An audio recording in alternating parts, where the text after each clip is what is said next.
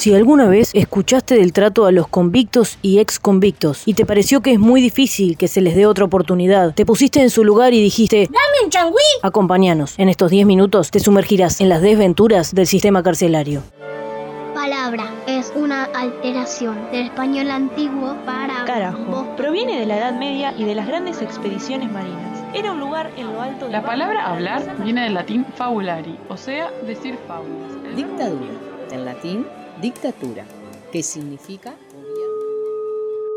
Toda palabra tiene un origen y en el origen está el sentido.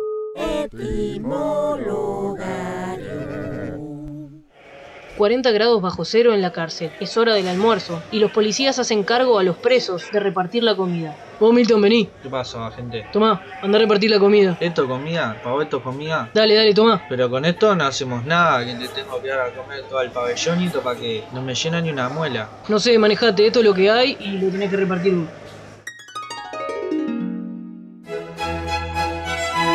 Dar, también utilizado en el castellano antiguo de la misma manera, parte del latín dare, que significa entregar o regalar. Changüí es un coloquialismo sudamericano para hablar de la ventaja que se le concede a alguien desde un lugar condescendiente. Viene del inglés chance to win y el ejemplo más claro es el de la liebre y la tortuga, siendo que la liebre sabe que tiene todas las de ganar, entonces le da un changüí a la tortuga por creerla inferior. Nuevo capítulo de la mano de Nicolás Centurión, psicólogo, responsable y coordinador de lo que siempre aparece al final de todos nuestros capítulos, Periferia. ¿Cómo estás? Un placer y un honor estar acá en este espacio. Lo que nos convoca hoy aquí a hablar es de los problemas del sistema carcelario relacionado con esto del changüí, que tiene que ver con esta segunda oportunidad o esta ventaja que se supone que se le da a los expresidiarios para reinsertarse en la sociedad y que realmente no funciona tan bien como se dice o como debería funcionar. Sí, para mí es una temática, el tema de la seguridad o la inseguridad o las inseguridades, porque me gusta hablarlo en plural, porque hay más de una, porque siempre que decimos inseguridad decimos tan robo o rapiña o hurto, pero tampoco nos pensamos otras inseguridades como femicidio o una estafa o narcotráfico o trata de personas. En el imaginario que tenemos vamos al, a lo que nos puede pasar, ¿no? Como que no creemos que nos vaya a pasar una estafa, pero sí que alguien nos puede rapiñar en la calle, entonces es lo que nos conecta, digamos. Exacto, y es como más amplio. Y a su vez también que se conecta con esto de la justicia para pobres y para ricos. Hay cárceles VIP y hay cárceles comunes. Incluso a veces para algunos el changüí es la propia cárcel. Incluso la cárcel, ese changüí que hay entre su vida y, y el cementerio. Tenemos el caso también de la historia ilustrativa que acaban de escuchar, que tiene que ver también con este abuso policial y con este maltrato constante que hace que la cárcel muchas veces puede ser una mejora de cómo estaban viviendo antes, pero no es un lugar saludable para vivir. No se reparten los recursos como se debería, hay mucha violencia, en ningún momento hay silencio porque todo el tiempo hay gritos y golpes. Entonces también es imposible que una persona salga rehabilitada, y ahí te doy para que uses esta palabra y la explayes, sin haber sufrido daño psicológico y poder realmente reinsertarse a la sociedad como una persona sana y que quiere vivir mejor. Repito, me gusta este podcast porque me gusta ir a la raíz de las palabras y lo que significan. Cuando uno dice rehabilitar es porque vuelve a habilitar a alguien a que, primero que ver si esas personas estuvieron habilitadas a algo, a tener un laburo, una educación digna, una salud digna, una vivienda digna, si alguna vez la tuvieron. Y después si realmente existe esa volver a habilitarlo, porque generalmente cuando se libera un preso, se lo larga con 100 pesos, que da para un boleto, nada más, y se le vuelve al barrio y en el contexto en que se crió, también a su familia, que muchas veces es complicada, otras veces no, pero generalmente hay una historia también que lleva a la gente a cometer ciertos delitos. Entonces, como nosotros como sociedad,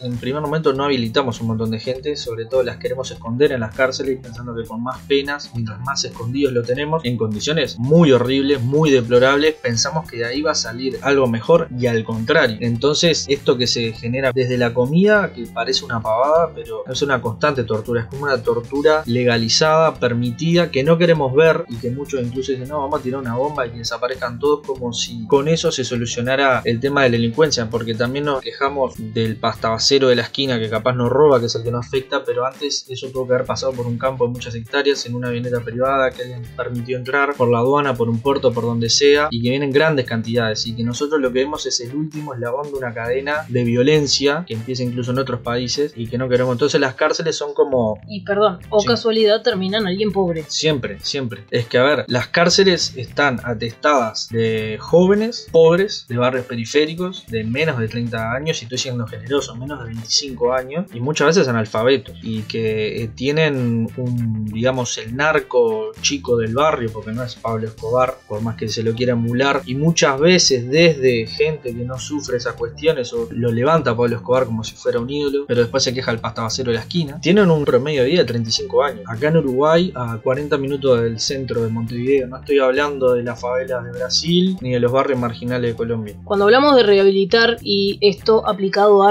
reinsertarse en la sociedad, estamos hablando de que es muy difícil porque el común de la gente, podemos decir, no piensa en contratar a alguien que estuvo preso. Y puede ser entendible en algún punto que estás perseguido de que esa persona te robe o lo que sea, pero también no le estás dando la chance a esa persona de que se reinserte en esta sociedad. Entonces tiene que volver a delinquir porque no tiene otras herramientas para seguir subsistiendo. Sí, primero las cárceles terminan siendo por la cantidad de años que le dan a los presos, porque también un imaginario de que entran por una puerta salen por la otra. Uruguay es el país que tiene, si no es el primero, es el segundo, más presos per cápita en Latinoamérica, o sea, tiene un alto grado de, de encarcelamiento. Después están, como en el Concar, por ejemplo, 23 horas y media del día encerrado en una habitación que tendría que dar 4 y hay 11, a su vez haciendo nada, y que pueden contar las personas que saben robar, anécdotas de robar, y se van perfeccionando entre ellos y van generando a su vez una supervivencia con los propios policías. En la cárcel, en la que me tocó ir, a su vez, por ejemplo, los presos trabajaban, salían a trabajar con vínculos con entes estatales, entes autónomos, y a su vez eso le daba un currículum y le daba una referencia que uno puede decir, mira, trabajé en tal lado, con respaldo del Estado, y a su vez la mitad de la plata iba para la cárcel, o sea, para toda la manutención del propio preso, y la otra mitad para la familia, pero el preso nunca tocaba plata, esa plata iba directamente para la cárcel y a la familia. La cuestión es la hipocresía muchas veces, porque no es una cuestión acá de defender a los delincuentes y está de menos cuando uno lo roban, a todos nos ha pasado lamentablemente, y al que no se puede imaginar, pero siempre para mí es cortar por el lado más fino de una cadena. Lo decía un periodista, cuando pasan un montón de cuestiones de no tuve educación, me cortaron el comedor en la escuela por falta de presupuesto, tuve una enfermedad, no me pudieron atender, la ambulancia no entraba a mi barrio por marginal o no entraba una garrafa para poder tener una estufa. No fue el Ministerio de Salud, el Ministerio de Vivienda, no fue el MIDES, no fue el Ministerio de Educación. El único que llega generalmente a esos barrios es el Ministerio del Interior. El primero y el único que llega el último cuando llegan a estas cosas. Entonces es muy fácil cortar por ahí y con gurises que no tienen herramientas para nada, no darle herramientas después decirle, bueno, salí a la tuya y manejate. Ahora conseguí laburo que todos sabemos lo que es para alguien que capaz incluso terminó el liceo, hizo un cursito de inglés o de computación o de Excel o lo que sea, lo que implica conseguir laburo decente. Pero para mí, yo en la postura que estoy, es una postura abolicionista en cuanto a que la sociedad crea los delitos para después encarcelarlo. No es que hay una cuestión de hay determinadas conductas que están mal y hay que meterlas presos, sino que en realidad la sociedad con sus valores dice esto está bien, esto está mal, esto va preso, esto no va preso, porque es más fácil traficar 4 toneladas de cocaína con todo lo que eso significa y toda la pasta base que se pasa con eso y todo el daño que puede generar una sociedad, todas las muertes que puede haber atrás de eso. Pero si entras 35 gramos de marihuana a una cárcel, tenés más pena que eso. ¿Eso que es? Justicia para pobres, justicia para ricos. Bueno, vinculado al rol del Estado y que el Estado somos todos, sin duda que falta mucha contención y faltan muchas herramientas y muchas políticas sociales y educación para mejorar un poco todo esto.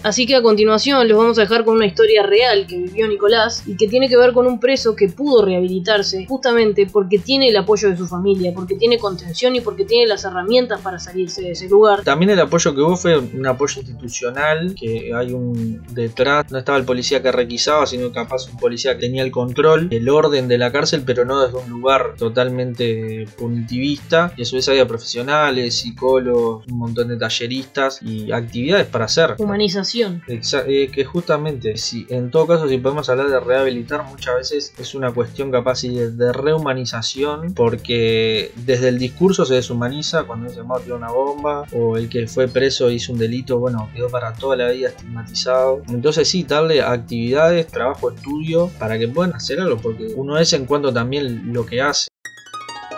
40 grados en la cárcel de Colón. Nicolás se encuentra haciendo una práctica de la facultad. El psicólogo de la cárcel manda a buscar a Sebastián, un preso que volvió hace escasas horas de estudiar. Sebastián, ¿cómo estás? Te mandé a llamar. Sentate que tenemos que conversar contigo un poquito. Sí, ¿qué pasó, psicólogo? ¿Pasó algo? Sí, mirá, estuvimos viendo lo que hiciste hoy. Quedamos bastante pensativos. ¿Qué? Pero yo, yo no, no, no, no hice, no hice nada, o sea, yo fui, fui a estudiar nomás y eso nomás, o sea, lo, lo que siempre hago, fui, estudié, volví y ya está. Mira, la verdad que estuvimos hablando con las autoridades y nada, viste que te quedan unos días para salir y la verdad que lo de hoy fue, no, pero no, no me digas eso, no, porque yo tengo buena conducta. Bueno, en realidad, viste que te dijimos que ibas a salir en unos días. Bueno, vas a salir hoy. Hoy, adelante de estos muchachos y muchachas, estudiantes, te damos la libertad. Los estudiantes allí presentes, entre ellos Nicolás, se emocionaron con esta situación. Sebastián pudo salir adelante, seguir estudiando. Gracias por abrirme la puerta de tu casa, así que te abro el espacio para que cuentes cómo la gente te puede buscar y todas esas cosas. Bueno, muchas gracias. Las puertas están abiertas. Nos pueden seguir en las redes arroba ok periferia. Y no se olviden de seguir a Etimologarium. Nos encontramos el lunes que viene. Adiós. Etimologarium.